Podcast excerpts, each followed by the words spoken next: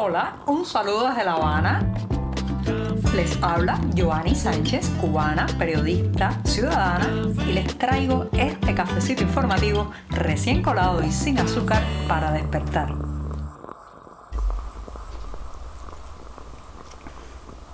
Lunes muy caluroso aquí en la capital cubana, lunes con problemas de conexión a internet desde bien temprano, el acceso a la web está presentando varios problemas, así que espero poder subir hoy este cafecito lunes para un buen sorbo de café amargo y contarles las noticias principales de este 24 de julio de 2023. Así que voy con ese sorbito, el primero del día.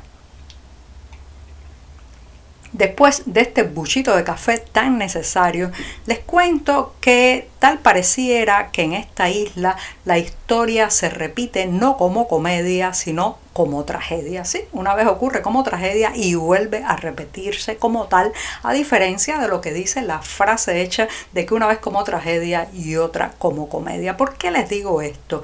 En las recientes sesiones de la Asamblea Nacional del Poder Popular, esa, ese aglomerado de personas dóciles que levantan la mano casi siempre por unanimidad o por inmensa mayoría, se presentó en un discurso el viceprimer ministro cubano Jorge Luis Tapia un hombre que tiene una reputación bastante lamentable allí donde ha sido dirigente del Partido Comunista hasta los propios militantes tienen la peor de las opiniones, el peor de los criterios sobre su persona, por ineficiente, por déspota y hasta por corrupto. Bueno, pues ese, ese dirigente que no debería estar ni siquiera en un puesto administrativo, se ha parado frente al Parlamento cubano y nos ha convidado en un tono en el que no me voy a detener ahora mismo, señoras y señores, porque es el mismo tono este autoritario, que parece que le está hablando a soldados y no a ciudadanos que...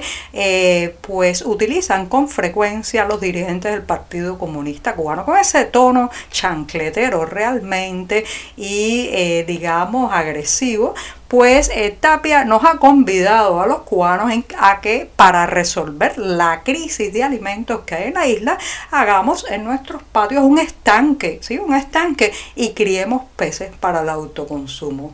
Esto daría risa, esto podría ser una comedia si no fuera porque la historia se repite como tragedia en este país. Recuerdo que en los años 90 algo así se impulsó, pero con la cría de gallinas. Nos vendían unos pequeños pollitos a una sociedad inexperta en la crianza avícola, nos los llevábamos para nuestras casas y los veíamos morir a poco a poco sin probar siquiera su carne debido a que no teníamos ni la habilidad para eh, tener un gallinero, criar gallinas y mucho menos el alimento para mantener vivos a esos seres diminutos. Ahora, quieren que criemos tilapias, tencas y clarias en el patio. Primero, ¿qué patio? En un país donde el hacinamiento, los problemas habitacionales, la mayoría de las casas no cuentan siquiera con un pequeño espacio donde poner imagínense un cubo con agua, van a poner un estanque. Pero además el suministro del preciado líquido en una nación donde miles y miles de casas no reciben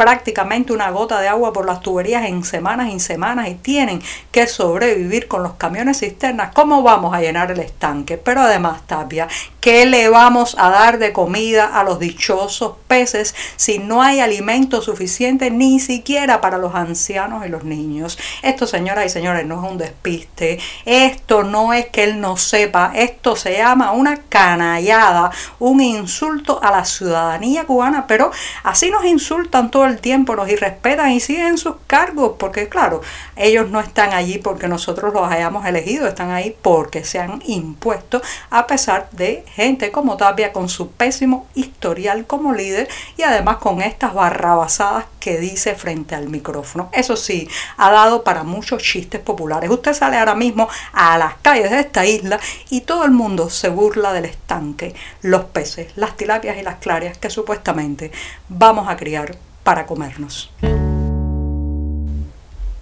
No, usted no se equivoca ni los termómetros tampoco, que hay más calor este verano que en otras ocasiones, así lo han confirmado incluso las autoridades del Instituto de Meteorología de Cuba, que aseguran que hay una tendencia al registro de récord de temperaturas máximas para este mes que alcanzan los 39 grados Celsius. Sí, en la jornada, eh, por ejemplo, del domingo pasado, eh, ayer domingo, 38 de las 68 estaciones meteorológicas que hay a lo largo de esta isla reportaron temperaturas por encima de los 34 grados y algunas de ellas como la localidad de Colón en Matanzas reportó 37.2 así que ya saben a protegerse a cuidarse. A mí me llama mucho la atención que estos récords de temperaturas este aumento del calor no venga aparejado con la campaña enfática, constante y permanente en los medios nacionales de los peligros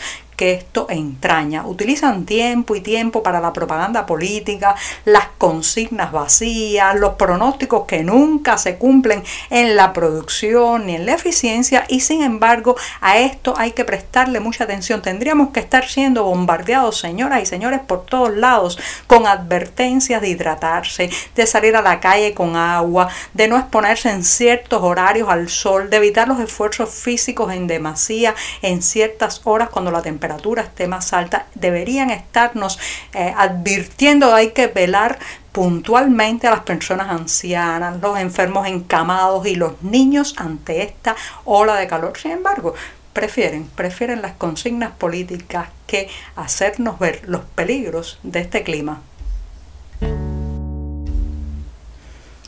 La Policía Nacional de España ha desarticulado una organización criminal. Según las primeras investigaciones, presuntamente este grupo se dedicaba a traficar ilegalmente con ciudadanos cubanos, sí, con nuestros compatriotas que viajaban desde la isla hacia Serbia. Ya saben que por un largo tiempo Serbia no exigió eh, pues un visado a los ciudadanos de este país y entonces usaban a Serbia como puerta de entrada y después los trasladaban a través de Grecia a la Unión Europea y desde allí hacia España, que era el destino final de muchos de estos migrantes. Esta red criminal además utilizaba una aplicación de mensajería para dar a conocer sus servicios que costaban alrededor de 9 mil dólares. Eso sí, los 9 mil dólares no le garantizaban para nada la seguridad al migrante porque esto, señoras y señores, se llama tráfico humano.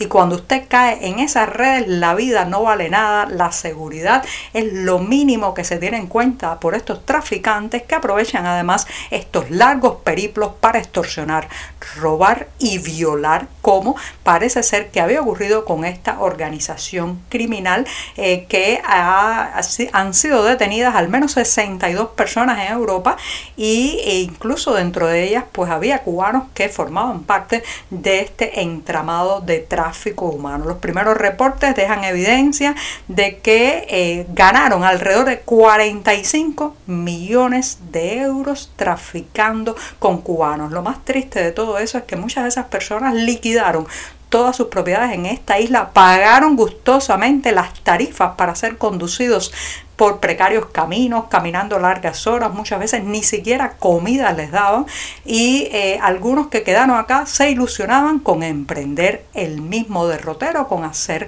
la misma ruta, la ruta del tráfico humano donde la vida no vale nada.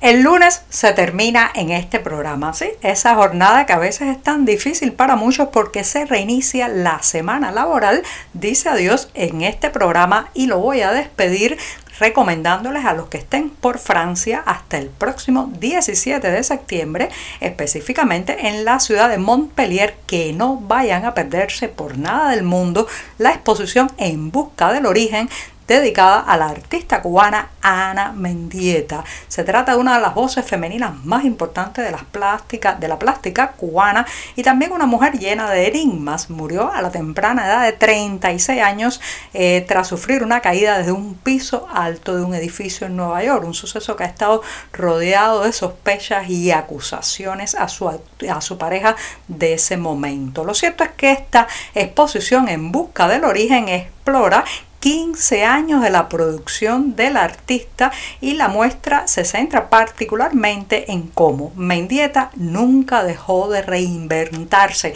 incluso abrió el camino para las voces femeninas posteriores no solamente de la plástica cubana, sino también de la plástica universal. Desarrolló un lenguaje escultórico original, efímero y a veces performativo. Así que no se pierdan esta exposición en busca del origen. Los detalles del lugar y la hora de apertura de la galería los podrán encontrar, como siempre, en la cartelera del diario digital 14 y medio. Ahora sí, me despido hasta mañana martes, no sin antes recomendarles que se cuiden del calor, hidrátense y manténganse a la sombra. Muchas gracias. Por hoy es todo. Te espero mañana a la misma hora. Síguenos en 14medio.com. También estamos en Facebook, Twitter, Instagram y en tu WhatsApp. No olvides, claro está, compartir nuestro cafecito informativo con tus amigos.